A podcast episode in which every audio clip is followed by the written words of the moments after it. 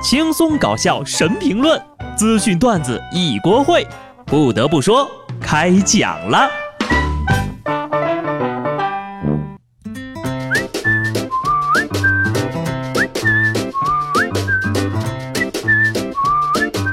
Hello，听众朋友们，大家好，这里是有趣的。不得不说，我是机智的小布。今天呢是九月的第一天，星期六，恰逢周末，预示着呀，九月是一个需要休息的月份。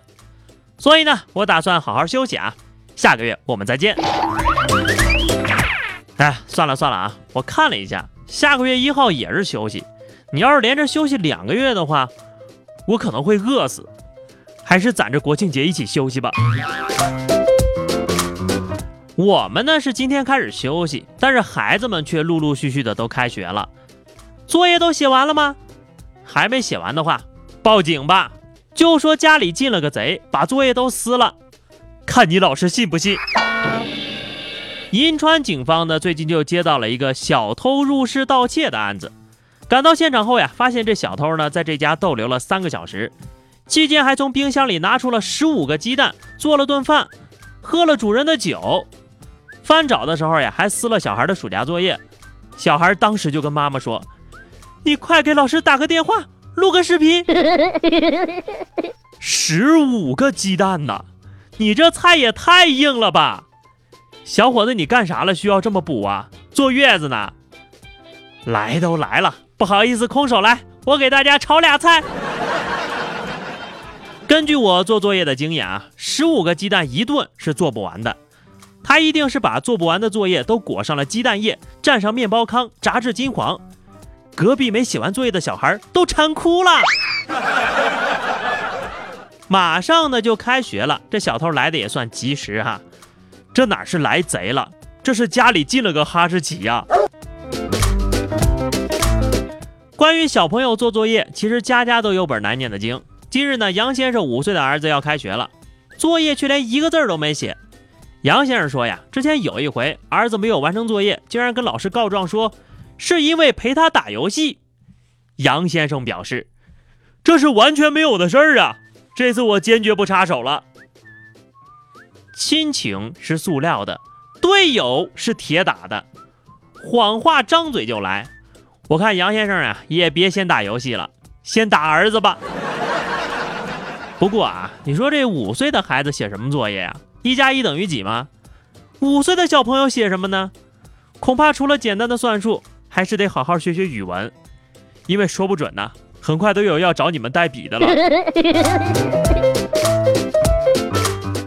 要说下面这位大哥也是机智，只不过脑子用错了地方。黑龙江齐齐哈尔，一个男子嫌家里的网速太慢，于是呢来到街头，连偷了七个路灯杆内的通讯模块流量卡。据男子供述啊，一张流量卡够他看一天的电影或者玩一天的游戏。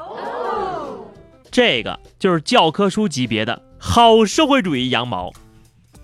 我思考过，ATM 机里有发钱的，莲花池里有给藕钻眼儿的，方便面袋里有吃方便面的，草莓园里有给草莓香籽儿的，居然从来没有思考过路灯是怎么开的。哎，我居然还没有一个小偷知道的多。新的一个月，全新的自己。我打算呢去理个发。说到这个美容美发呀，大家可得注意点了。最近有点火的发际线男孩，大家都有所耳闻吧？事情是这个样子的：杭州的小吴前两天呢去理发，对方说有个免费的项目可以体验一下，他就去了。结果体验完之后呀，对方给出的消费清单要三万九千多呀，打完折还要一万八呢。最后小吴报了警，不过呀还是付了两千五。那些说钱买不到快乐的人，只是因为你的钱不够多。你看人家小吴啊，才花了两千五理发，全国人民都很欢乐嘛。请看节目配图，从他的表情中，我们不难看出那份不能自拔的痛苦。要说店家也真是太可恶了，难道人哥们长得别致就这么坑人家吗？啊，给人整的呀，就跟那百变星君里面的小虎似的。但是。我没有资格嘲笑小虎啊，不，小吴。起码人家还有发际线，我发际线都不知道在哪儿呢。所以我想问的另外一个问题是，为什么报了警还是付了两千五？警察叔叔是过来帮人砍价的吗？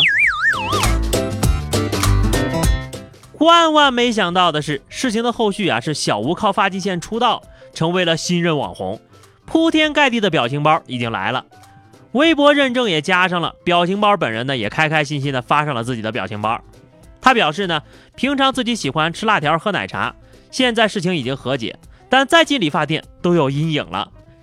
几十家影视娱乐公司想要捧他做网红，但是人小吴一点都不 care。他说：“谢谢大家哈，我不想被包装，但是谁要想租房子的话可以找我，这个我很专业。”紧接着呢，工商局介入调查，理发店已经道歉并退款两千五百元。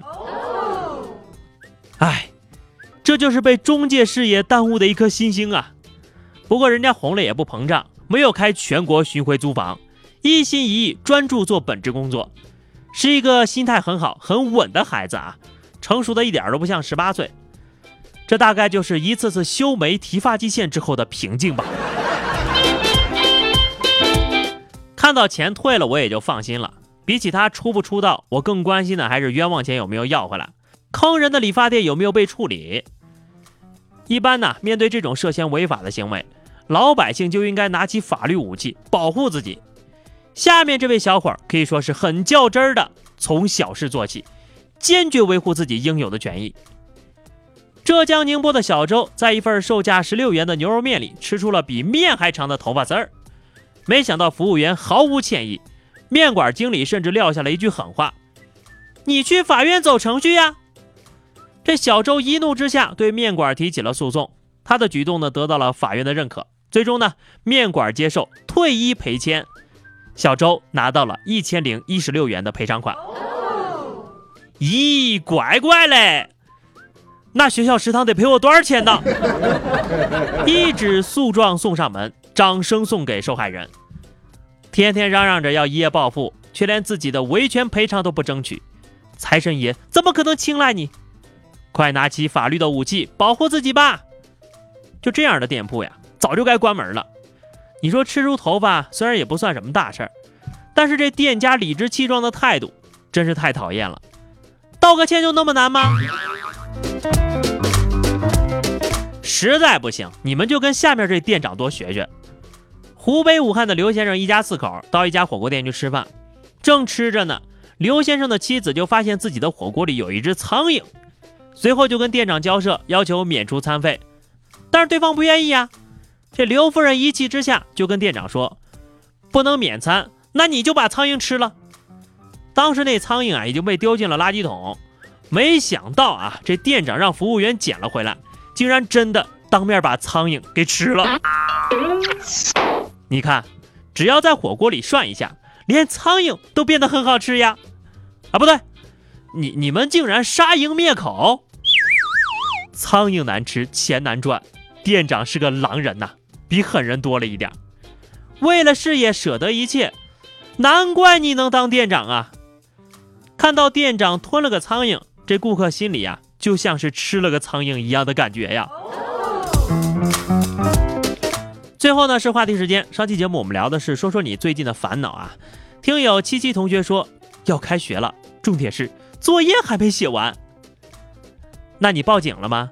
现在养个哈士奇也还来得及呀。听友丫丫说哈，最近的烦恼嘛，每天中午吃什么呀？每天上班就考虑中午吃啥，早上和晚上就不用考虑吗？今天的话题，咱们就来说说啊，小时候你为了逃避写家庭作业，都编过什么样的理由？欢迎大家在节目评论区留言，关注微信公众号 DJ 小布或者加入 QQ 群二零六五三二七九二零六五三二七九，来和小布聊聊人生吧。下期不得不说，我们不见不散，拜拜。